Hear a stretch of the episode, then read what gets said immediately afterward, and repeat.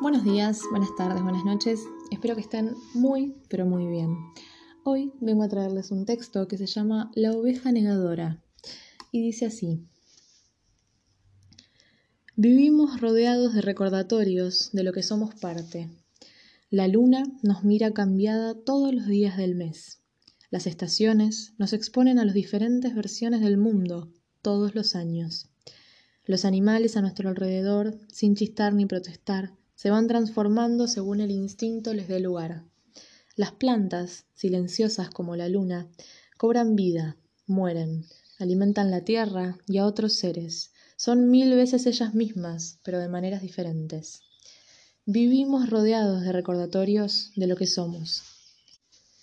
Pero esperamos ser siempre los mismos que ayer, o eso que imaginamos que seremos mañana.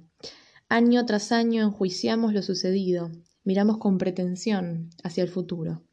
Tapamos nuestro instinto, asfixiamos nuestra intuición, no sea cosa que nos pida cambiar. Nos creemos eternos, frenamos con uñas y dientes el paso del tiempo, nos vamos desarmando sin quererlo, sin aceptarlo, perdemos de vista a los otros. Si tan solo prestáramos atención a los recordatorios, nos miráramos como parte de la escena, de ese todo que cambia, cumple ciclos, muere y a la vez avanza. ¿Dónde se encontrarían las cosas en nuestra balanza?